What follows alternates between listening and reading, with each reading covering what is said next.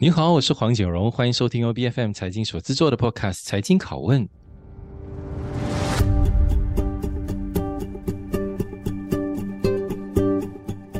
按照二零二一年美元计算的出口量来评断，马来西亚是世界第二十三大出口国。那这样的表现本来也算不错了的嘛。只不过不要忘记，我们曾经是世界十五大，如今经济规模和我们相当的新加坡就是现在的世界十五大，然后还有台湾、越南都分别属于二十大之内的。所以你的心里难免会想说，我们到底哪里出现了问题了呢？是制造业不给力吗？还是出口基建它追不上外贸所需？又或者说，大马商家之中那些有能力出口的、有意愿出口的数量真的是太少了呢？因为按照数据，马来西亚超过大概一百四十万家左右的商业注册，出口商其实还不超过三万家呢，比例就是不到那三八线。所以你从这个视角来看阿里巴巴国际站，你就可以理解电商平台，它不仅有利于国内个别商家的运营，对国家整体来说，那是一个非常重要的出口基建。让更多的大马商家能够和世界接轨，所以大马企业应该要如何从阿里巴巴国际站中获益？面向国际买家的时候，大马企业又有哪一些优势？又应该要做哪一些准备？而且关于跨境商贸，有哪一些迷思需要被理清的呢？这一集拷问，我们有阿里巴巴国际站亚太区营销及业务发展主管彭念慈。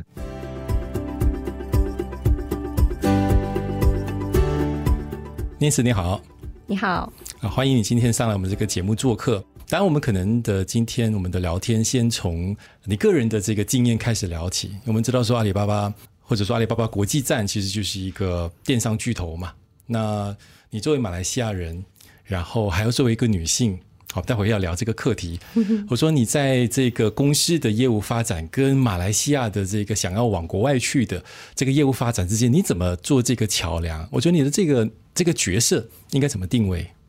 我首先我是啊、呃，我所有的工作经验都是在 technology 还有 digital marketing 这一这一种类型的公司。嗯、呃，我第一份工应该是在嗯 AirAsia，就亚航嘛，就是在那时候只有这个亚航，你可以在线上买到你的飞机票。以前，如果我们想回去的话，都是你要去一个 travel agency 去买你的机票的。是。然后通过一个这样子的一个公司，那个时候就已经开始有看到啊，用 digital technology 怎么样去把整个那个一个 business 啊，把它就是转成去一个线上的公司。所以从那边开始呢，我就特别对 technology 对互联网有兴趣。然后后来被啊 Astro Malaysia。然后去了 Astro 的时候，都是做 marketing。然后那时候也是啊、呃，整个 business 的模型也是比较传统的嘛，都是通过 reseller 这样子的呃类型的一个啊、呃、方案去找新的客户。那那个时候大概是在什么年份？我不是要探视你的年龄哦，只不过我想知道说当时候的整个的这个马来西亚的运营模式，因为刚你说嘛，它是比较偏传统，那个还是在什么年代？嗯、那个是大概有十到十二年前吧。啊好。啊大概那时候，可是那时候呢，我就啊负责这一个 product，然后我就开始用 digital marketing 去做啊几个 campaign，哎，结果看起来，哎，其实用 digital 客户对用不管是怎么样那些 digital 的方案都好，他们是比较啊很舒服的。可以去把自己要的那个选择全都定在线上的一个模型，就这样子从那边就越越来越大的那个兴趣，然后后来就走到去也是另外一个 technology 公司，就是 iProperty，iProperty 都都是在线上卖什么呢？卖 real estate，你要去找房子的时候，你要去租一个房子的时候，都是线上模型去找，那时候就开始对已经看到 consumer behavior 已经在变了，所以在那边大概有四年吧。那时候就收到一个电话，Lazada，那个就是我觉得哦，我非常开心，因为我自己 online shopping 是买很多东西的，差不多每个星期都有很多包包到我的那个 security card，好，所以我就想了，那这样就好了，我可以从这个互联网赚回一点我的那个钱吧。也恰好那个是你的兴趣所在嘛，哈、嗯。对对。是。那你刚才聊到的这些工作经验，它过往更多就是公司的业务直接对在在零售业的。个人的这个客户，但是你来到阿里巴巴国际站的时候，嗯、那阿里巴巴国际站做的是 B to B 嘛？对，那个就是就是我们所谓生意对生意的这样的一种模式。那在你加入的那个年份，就是刚开始就过去大概五年的时间，其实当时候马来西亚商家，尤其是做这种 wholesale 的。他其实对于数码转型或者说平台交易这件事情，他熟悉吗？因为刚才提的很多是个体的经验，线上买包包，但是线上卖大宗商品，那可能又是另外一种经验。所以可以跟我们说说当时候的一些情况，跟到现在的这个变化。当时候呢，我刚加入阿里巴巴的时候呢，讲真，整个马来西亚的中小企业的那个状态还有想法。跟今天我已经在阿里巴巴四年了，四年后跟四年前的那个啊分别也是什么？第一，看到尤其是通过这个啊 pandemic 过后呢，就很多 B to B 的这些公司开始看到这个做互联网的一个 potential，因为做 B to B 的这个业务都是比较传统嘛，是对嘛？要去参加啊国外的 trade fair 啊 trade show 啊，去展会啊这样子的一个模型。对。可是通过这个啊发生这个疫情之后呢，大家都看到一起。其实，如果我今天我不能出国呢，那我的业务怎么继续下去，对吗？就是要通过线上有一个线上的 online business strategy，从那边特别的看到很传统 B to B 的那些公司开始对 online B to B e-commerce 的兴趣非常非常的大。可是，在发生疫情的那时候呢，其实那些阿里巴巴。的客户呢，就是我们的 seller 已经上线的那些客户呢，他们那时候就非常非常的忙了，因为大家都就是有接到很多新的订单，是。对吗？因为当时很多的这个什么订单都是通过线上来来完成的吧？对，因为呃，你不能 travel，可是你的生意继续再去做。因为我其实，在疫情期间也有和不少的这种 B to B 商家有接触过。那当时我可能很多还没有在，比如说在这个平台上做生意的，那他当时面对一个困境就是，好了，我 B to B 做不了，我要转 B to C。然后他发现说，其实那是完全不同的这个模式。为什么呢？因为你开始要讲究品牌，你开始要讲究包装，它不像就是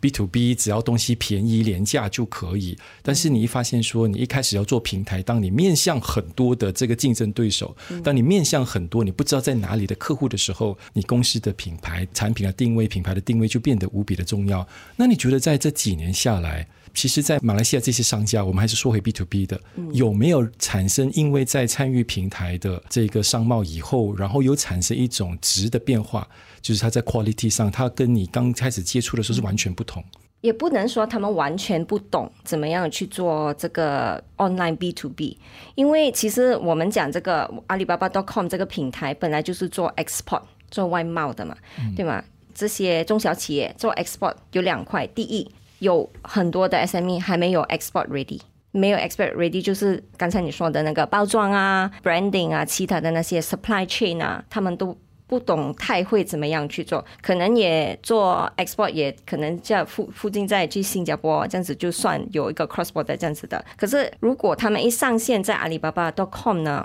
阿里巴巴 .com 就在两百个国家，所以你面对的那些客户呢，其实同不同的 culture 啊、呃，用不同的语言跟啊、呃、这些 seller 在沟通的，所以。到这样子的情况呢，其实阿里巴巴都会有准备很多 online digital tool 帮助这些中小企业。其实你也不用去请一个会讲不同语言的一个人，就在你办公室帮你回这些 inquiry，对吗？啊、呃，因为就是有 AI technology 帮助。在 AI 的年代，你不需要花这些钱。对了，就是这这个是其中一个啊啊、uh, uh, unique selling point 啊。然后第二呢，他们也不需要通过不同的平台，就是比如说，如果你要 focus 在做 export to 美国，比如说。你不需要只是参加一个平台，或者你要找不同的 e-commerce 的 platform，对吗？你通过阿里巴巴这个一个 single sign on 一个 dashboard，你就可以遇到 buyer，你的 potential new customer from 两百个国家 two hundred countries and region，这样子是也是一个对啊中小企业一个很好的一个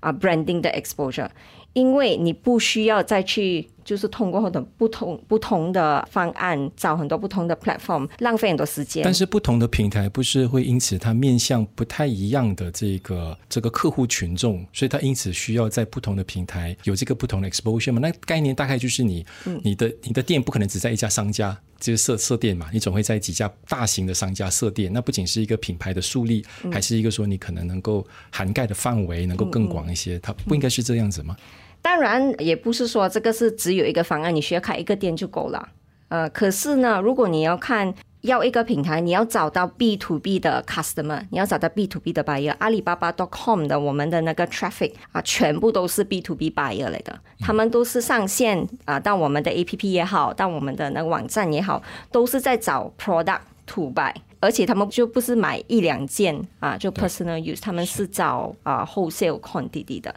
有了一个阿里巴巴 .com 的 online storefront 呢，他们就可以直接在那边啊找到他们自己要的那个啊 product，这样子对我们不管马来西亚或者什么国家的 seller 那些中小企业是一个很好的事情，对吗？这个是因为从我们的品牌我们已经准备好了，比如说 AI translation 啊，我们还有不同的 digital marketing tool 可以帮中小企业他们自己可以呃约定自己的一个。你要大小的吧，这都可以，你要去他个什么国家都可以，你只要他个一个国家也可以。可是整个品牌已经帮你准备好了这些很细节。可能中小企业跟很大的公司分别是什么呢？大公司资源多啊，对吗？人也多啊。然后他可以去请那些已经很懂怎么样去做不同方面的 digital marketing 的人员进来。可是中小企业不一样了，本来就是资源不多，所以阿里巴巴 .com 这个平台呢，就本来就是 design for 呃 small medium business 的。嗯，因为刚才你有提到说，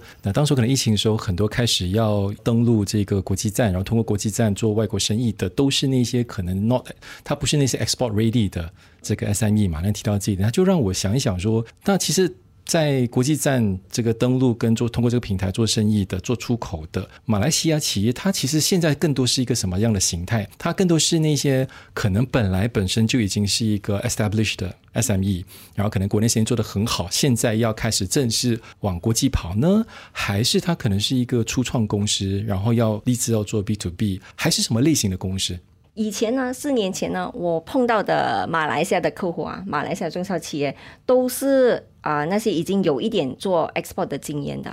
尤其是发生这个疫情之后呢，其实已经变了很多，在本地做 B to C 的那些。比较小的 seller，其实，在本本地的 B to C，他们已经做得很成功。他们第二要去成长的那个方案是什么？肯定要去做啊，出国做外贸的。所以也是有存在这一群的客户了。现在已经开始慢慢的变，因为想法也是变了，而且客户的年龄也变得越来越年轻。以前就好像碰到的客户就比较是传统做外贸的那些公司，现在已经有很多不种啊不同的。公司可能有一些有经验，啊、呃，可能有一些没有经验，可是这个就可以证明到，其实阿里巴巴 .com 这个平台呢，是给可以给到，不管你今天是有十年的经验，或者你今年是第一年开始做外贸，你都会有找到机会的。对，反正在这个浩瀚大海，这机会五花八门，不一定说怎么特定类型它就一定是成功，嗯、其他类型就一定失败。对，但是依你过往这几年跟马来西亚的这些商家。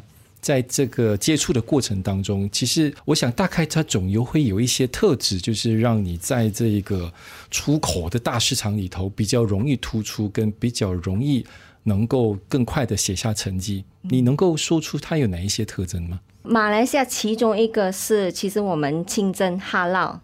在国际的一个 global 的那个 export 的那个 trading economy 来看的话，其实我们的哈拉的清真食品啊啊，还有 agriculture product 都是非常受到那个 global 的那个 buyers 的一个欢迎的。那我们再看一看马来西亚做出口的，其实，在阿里巴巴 .com 上面，其实现在有什么 category 呢？第一大是其实是 food and beverage。还有 agriculture 的这个是两啊、呃、两个 top category，可是也是有其他啊、呃、category，比如说 consumer electronics，还有做服装的，还有一个特别有很大的那个外贸的那机会，就是其实做啊、呃、furniture。还有做木的啊那些 supplier，因为那个本来就是马来西亚一个是那个最主要的出口之一。对对，而且但是，但是那些它本来就已经有自己的，嗯，马来西亚的这个家居出口，它本来就是 B to B 的形式嘛，嗯嗯、所以它本来就已经既定的这个客户在那里头。嗯、但是它要怎么样子通过这个平台，能够再扩大它的这个接触网呢？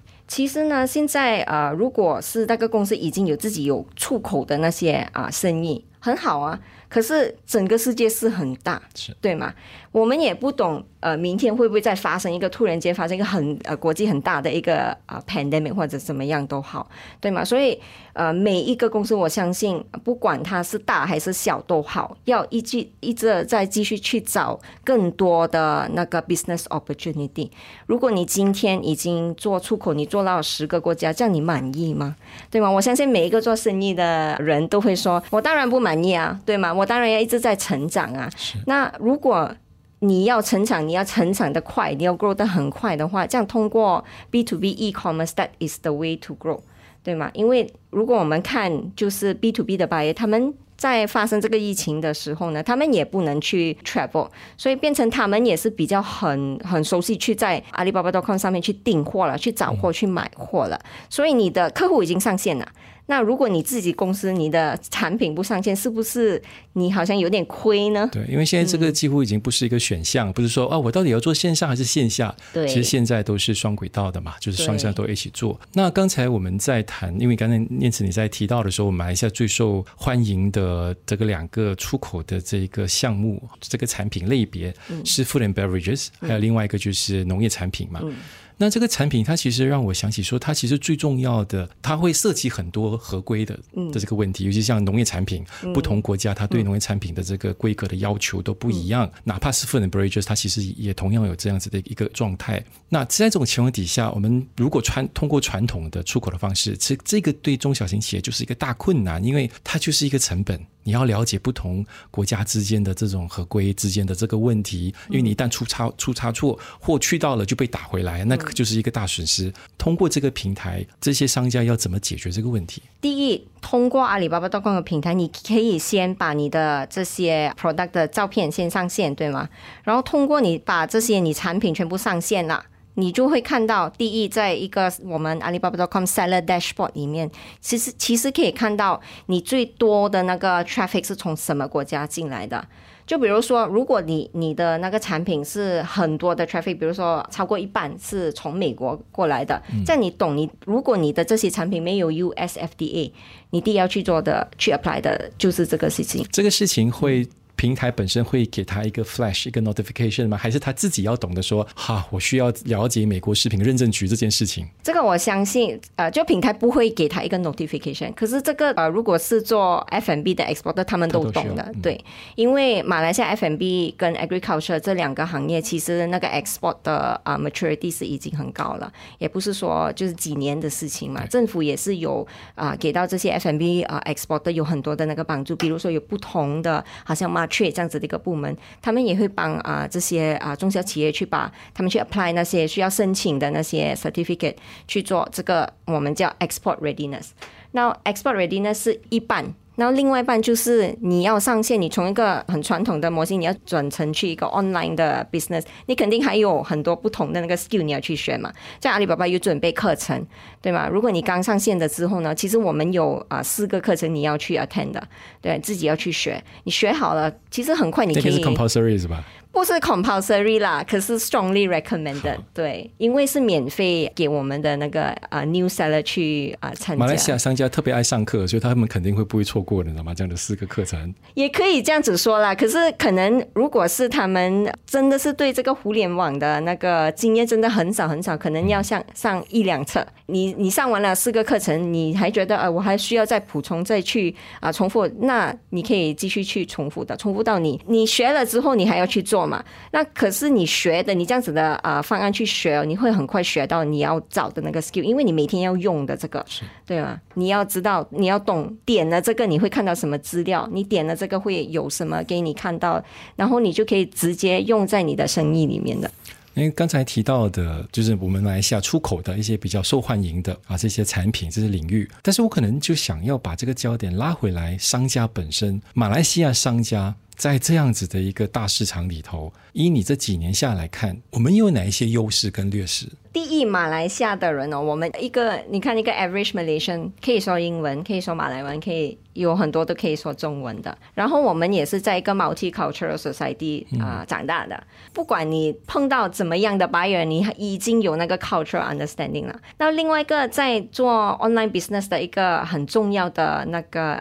element 呢，其实是 customer service。这样子，如果你把你的那个呃客户服务的好，他所有的那个需求你都可以帮他找到。比如说，好像是从 UAE Middle East 的啊、呃、客户，他肯定会有一些那个 Halal 的 requirement。就马来西亚都已经很快，因为我们都已经对这个呃清真的，不管是食品也好怎么样，都是有一个很深的一个理解了。比起来其他国家的 seller，可能他们就没有这个 cultural understanding。所以马来西亚的中小企业其实我们是很优势的，嗯、只是有时候是自己的想法。这个很重要，这个 but 对，那个 but 是什么？那个 but 就是被自己的想法好 hold back。就是说，怎么说呢？可能就说哦，觉得这个平台只是一个呃，就是中文的，我不会用中文，其实都没有点进去看。其实我们阿里巴巴 .com 是国际站，对对对，is global platform，而且我们的 platform 里面也是有 AI translation。已经有十八个 instant language translation 了，是。所以你当你碰到一个，但恰好你这么子说，当你已经有这个 AI 的这个翻译工具的时候，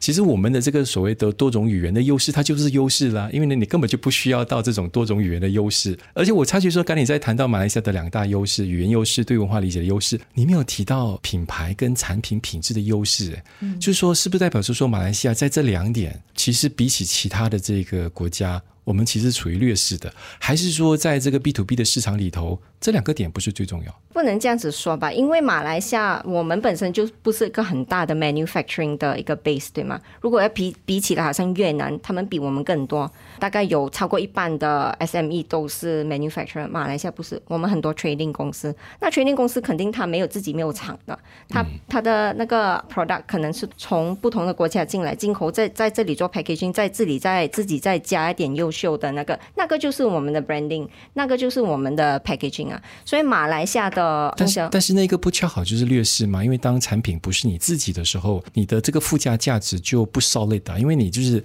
拿别人的这个产品做一做，可能再包装，然后再再出售。但是这个过程在在互联网这样的这个时代里头，买家他很容易能够直接跟原厂拿到，就根本不需要通过你这个管道。所以在这方面，其实是不是马来西亚恰好是因为它不是一个制造业大国，它更多就是做 trading 的，因此我们一直没有办法，我就所谓的我们就是马来西亚商家没有办法好好的突围，然后树立起自己的品牌，哪怕是在 B to B 的这个市场。这样子想法也是啊、呃，不对的，不对的，因为我们阿里巴巴就是马来西亚的客户哦，嗯、马来西亚的 seller，我自己本身碰到那些的，嗯、一大半都是做 trading 的，自己是没有自己去生产的，可是他们可以把，因为他们有这个 cultural understanding，对吗？嗯。然后他们可以把 buyer 的需求可以理解的很清楚，说的很清楚。他们可以告诉那个厂到底他们要的是什么，所以就把这个整个 product 从没有的，可能就一个很简单的一个啊 product，可以把它包装到变成一个那个 buyer 找到需求很正确、很 accurate 的一个 product，这样子就是我们的优秀啊。因为我在想，像这样的优势有没有可能随着 manufacturing 那一 side，当它也开始和这个市场熟悉的时候，嗯、他就能够 bypass 马来西亚的这个商家，能够直接对到客户。当然，它可能不是现在发生的事情。嗯、我只是我们在聊起的时候，我就担心说，哎，这个会不会是马来西亚以后的这个命运？好，回到来这个这个这个课题，我想再问说，既然这样子，那么我不晓得在 B to B 的这个市场，尤其是在在一个平台上，价格是不是一个非常重要的因素？反正我就是我一收。所就是很多个商家就在那一头，谁能能够给到我最好的价钱，然后我就给你下单。反正这里头就没有所谓的忠诚度，所谓的这个品牌忠诚度嘛。在这个阿里巴巴 .com 里头，是不是也是这个样子的啊？其实这个也是一个不对的想法，又不对。对我今天说了很多不对的这个问题。呃，你也不是呃是第一个人跟我说这些的啦。其实我们每次在做活动的时候，我在碰到那些啊新的客户，他们还没有啊上线的客户呢，他们也会问我这一点的。在二零一九年的时候，我们的美国的的团队负责 buyer 的，对吗？有做了一个 survey，这个 survey 里面有问到那个 buyer，当你在选择一个 product 时候，你是 most important factor 是什么？他们已写了是有三个 factor，第一是 customer service，虽然你有这些 AI 那些什么功能都好，你都需要有一个人在后面把那个 buyer 问的那些问题去回答。然后第二呢，其实是那个啊、customer service 是很重要嘛。然后啊、呃，第三才是那个啊、价钱。然后在阿里巴巴平台上面呢，其实如果你上去看的话，我们有放一个叫 response rate 的。所以比如说一个 buyer 他把他的那个 inquiry 已经发出去给那个 seller 的话，我们是建议在超 under twenty four hours 要去 reply。那个越高，你的那个回复率越高越快会更好。其实白也在找的就是这三个。Response rate customer service。因为那个它它其实跟我们去一般做消费的时候的整个体验是一样的。嗯、你买的不仅只是那一杯咖啡，而是你一从一踏进去那个就是推开门以后开始的感受，一直到你在下单的时候，你对这个 waiter 呀，或者是说这个柜台的服务这一个对话，然后一直到你拿到产品，一直到事后你离开的时候，这整个的这个感受，我想在做 B to B 的时候也是一样。因为如果纯粹看价钱。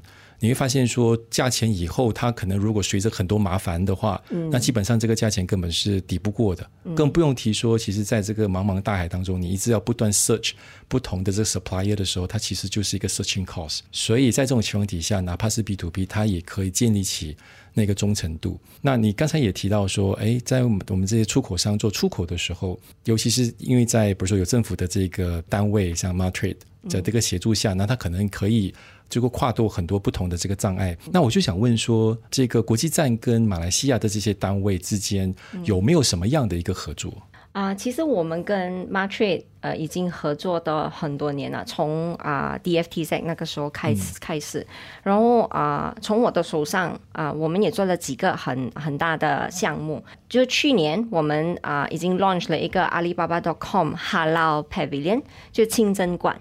那个是跟马雀一起合作，把马来西亚的清真的那些 supplier 把它放上线，那个是一个很大的一个优秀，因为啊，通过马雀那边，其实马雀有。补贴啊，这个五千块马币，就让帮助这些中小企业去做那个 online business 的，对吗？那个是第一个。然后第二呢，通过啊 Martrade 那边的那个 awareness 的那个 program，更多的中小企业也对，诶，其实我的这个 product 本来就是 halal 的 certified 的嘛，为什么我没有拿去做那个 export 呢？可能没有想到，通过这样子的一些这样子的 program 呢，其实我们也有看到很多那些比较新的那些 halal supply 没有想过要去做 export 的，只是 supply wholesale 在 local 的也开始转上去做线上了。嗯、所以我说，马来西亚商家真的是你下了这个本，你当然要想更大的这个市场嘛。嗯、所以出口市场永远是你一定要去的一个市场。当你有这个能力的时候，尤其像有这样的平台的一个机会，我可能是我在问多一个。你大概又要说啊、呃，你这个也不对的一个问题哈。那有人会觉得说，哎，像像现在这个年代啊，大家就能够拍 TikTok，大家能够随意就是我做一个一个短视频，我就能够做这这样子的一种推广跟线上这个这个买卖。那我干嘛还要还要上去这个平台？我说这样子想法对吗？啊、呃，这样子也不能说你错。嘿嘿，你换了口吻，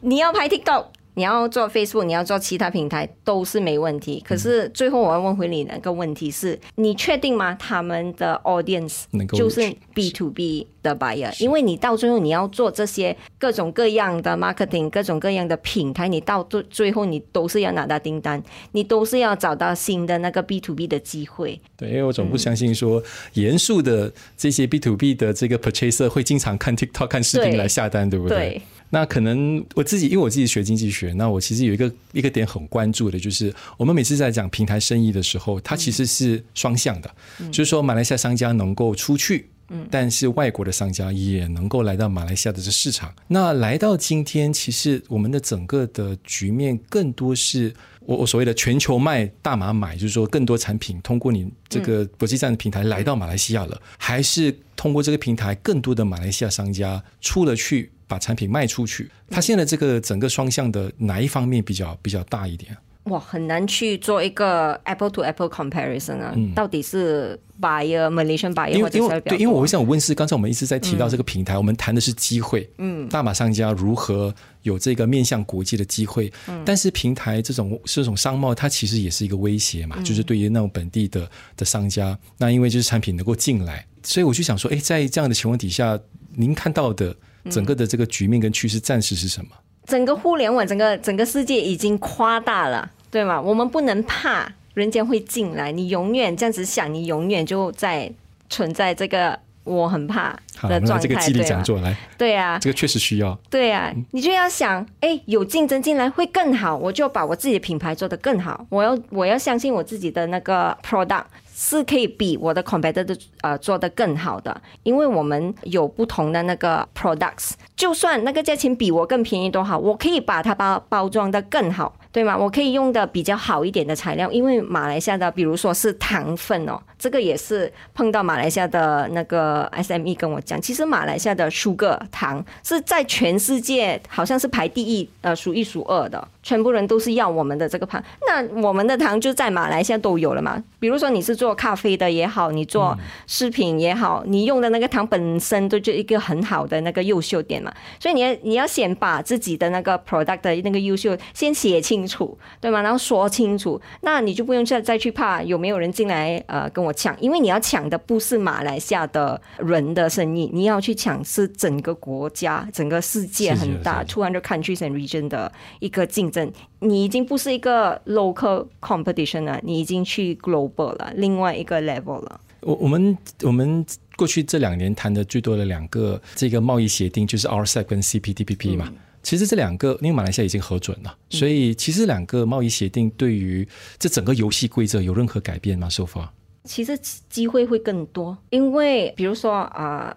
美国是暂时是啊阿里巴巴最大的一个 buyer 的 market，可是如果我们看其他，就比如说好像印度啊、巴基斯坦啊，还有啊东南亚、越南那些，全部都是在这个这个 RCEP 里面嘛。然后马来西亚也是有很多不同的那个 free trade agreement，像马来西亚运出去的那些 product 肯定会有那个 customs 的那个 discount，对吗？这样就变成如果那个 buyer 他跟你买的话，今天他就变成他的那个成本就比较低了。嗯，所以其实这个是个是一个机会。更好的一个机会，嗯，我可能也带马来西亚商家问这样的一个问题，就是好了，我知道说通过平台我可以做出口生意，面向很多不同的这个国家，嗯，但是我产品就那么一个，那么一种，当然不是说一一个产品，但是就是就是可能每一个系列它就是那个款式，嗯，那这个款式可能面向不同的客户的时候，它的品味、它的需求都不同，嗯，那我要怎么样子去调试这个差异？就是我我应该先 target 特定的这个市场供好了。然后我再去下一个，还是我应该同时就不管我的买家从哪儿来，然后我都应该能够面向不同的区域的产品，对产品的这种的这种需求，我应该怎么样子做好这样的一个心理准备？有两个方案啦。第一，我们说在啊阿里巴巴上面，你把先把你那些啊 product picture 放上去，对吗？然后你就等那个就比较是 organic 的一个 way，你就等不同国家的 buyer 来找你，你可以看到，OK，其实不同国家呃的那个客户呢有不同的需求，那个是第一了，你懂了。好，我先打断一下，问一下你这个第一，因为你提到是说不是放个照片上去，嗯，他的这个演算是如何？当然可能你不用说的太详细，就是说我放了这个照片，嗯，我要如何确保说其他国家的这一些这些客户其实能够看到我的这一个 posting。这个就是 keyword，中文是关键词，对，你要写的精准。那个也不是让你自己一个人去猜。在阿里巴巴 .com 的 account 里面呢，其实有这个 keyword planner，它可以让你知道啊、呃，到底现在在这个一个星期、一个月、一年里面，到底 trending 的 keyword 是什么？你要把这些 keyword 也放进你的那个 product posting 里面，这样就会找啊、呃，帮那些 buyer 找到你。而且它也有分很细，有分到不同的国家 buyer 找不同的那个 keyword，、嗯、所以你可以通过这样子的那个 keyword planner 去啊，它、呃、个不同的那个啊 buyer。好，那个是第一个。然后第二个呢，其实阿里巴巴 .com 我们有一个叫 Request for Quotation，就是 RFQ 的一个 tool。RFQ 是什么呢？它其实就是个啊、online 的一个 form，是 buyer 自己去填的。他们会自己填我要的这个 product 是什么，我要多少个，我要什么颜色，我要啊、怎么样去变的？可能我呃他们要的是有啊、三四种不同的啊、那个 requirement，然后我要啊、每一个是多少个那个 production 的 MOQ，通过这些呢，也是可以找到，其实你们自己的这个呃一个 product 里面呢，可以看到到底不同的也是一样，不同的国家会有不同的那个需求。所以这个是平台会做配对吗？平台有这些资料，所以我说参加这个培训是很重要的，因为你要懂在哪里去找这些资料。要知道那个窿窿楼楼在哪儿，对，去挖出来，对，对吧？对，其实也不难，你每天坐那边在点的，你肯定会学到的，就看你要不要学。那是你工作，你不能不学，对吧？好，可能我们的这个环节的最后一一个一个部分，我们来聊一聊轻松一点的。回到来你比较个人的的这件事情，就是说，因为其实你要在在这个什么 tech sector，那我我把我这个平台当成这个 tech sector 来来看待，其实要找女性的领导人。其实有点难，嗯，因为因为这种大概还是男人的玩意儿哈，而且这个联合国在在这个这个国际妇女节的时候，其实也推出要消除这个数位贫穷嘛，就是男女之间在数位 access to digital tech 的这个之间的这个差异。嗯，所以其实以你在这么多年的这个经验，因为你过往的公参与的公司其实都是类类似这样子的一种 tech company，嗯，那你你怎么看待这个课题？首首先，你会觉得说，哎，我我在这个领域我一样 capable，但是你一察觉你你的这个待遇或者别人看你的眼光会有差异，就纯粹因为你是你是女性吗？我本身就是没有被自己是个女性是当成它是一个 factor，对我来本身来说从来不是一个原因。可是你如果要其他人对你有认同，先要对自己有认同，先要对自己的能力有那个 confidence。当你对你自己有认同的时候，你还在怕什么？那我不管你男还是女，总之是我是有经验的，我是有我优秀点的。可是可能有很多人就没有想到自己的优秀点是什么？What is your uniqueness？嗯，当你懂了你自你自己的 uniqueness，那你去啊不断的很努力的去把你自己这个优秀点越做越大，越做越大，到时候。你需要你的就是你，他也没有去看是男还是女。一个如果今天是有一个啊、女生，她在这些互联网或者 technology 的公司里面在上班的，我有一个呃 advice 吧，就是不要让自己是不要不要给自己是一个女生一个 female 就 stop yourself from growing。如果你是有一个 idea 的话呢，你要说出来。你不要感觉到是因为本身男生就会比较说话会比较 vocal 一点嘛，嗯，对吗？不管是对还是错了，先说出来。那为什么女生不讲呢？因为 cultural upbringing 就是啊，女生不要说太多了。可是我本来从小都大，男生说的多的时候，那个时候哇，好有威势；对，女生说太多的时候，哇，这个好好强势，你知道吗？就是那个就是一个负面的影响。那你本来就是强势啊，你为什么你不说呢？对吗？所以我觉得说，女生可能首先先不要自我设定那个框框。嗯、那我觉得他可能在职场上，他确实有很多制度上的这个差异，但是在打在等待或者是在打破那个框框的那个那个什么天花板之余，自己先不要设下那个框框。我觉得这个可能是一个、嗯、一个很重要的点。可能就有点，我想问一下说，说像国际站，他对 gender equality 这件事情啊，嗯、就男女男男女平等、性别平等这个这个努力，有没有什么一些特别的 initiative 的这个方式去推动这样子一个性别平等？其实在，在、um, 阿里巴巴，我本身觉得。啊，从四年前才开始加入这个团队的时候，都有看到很多其呃其他啊、呃、女性的同事也非常的 vocal，不觉得时代变了，对，所以我也没有觉得有特别的怎么样的要做什么 campaign 也好啊，本来就是看能力，是，所以那个环境在了，对，整个的这个这个情况就有开始产生嗯变化哈、嗯。好，非常谢谢您念慈今天接受我们的这个访问。好，谢谢。谢谢。财经拷问是 BFM 财经制作的节目，你可以在财经、财经都来麦和 BFM 的网站以及各大 Podcast 平台收听到我们的节目。这个节目财经拷问每逢星期三更新。对我们的节目有任何意见，都可以 PM 到我们的脸书专业。我是黄九荣，我们下期见。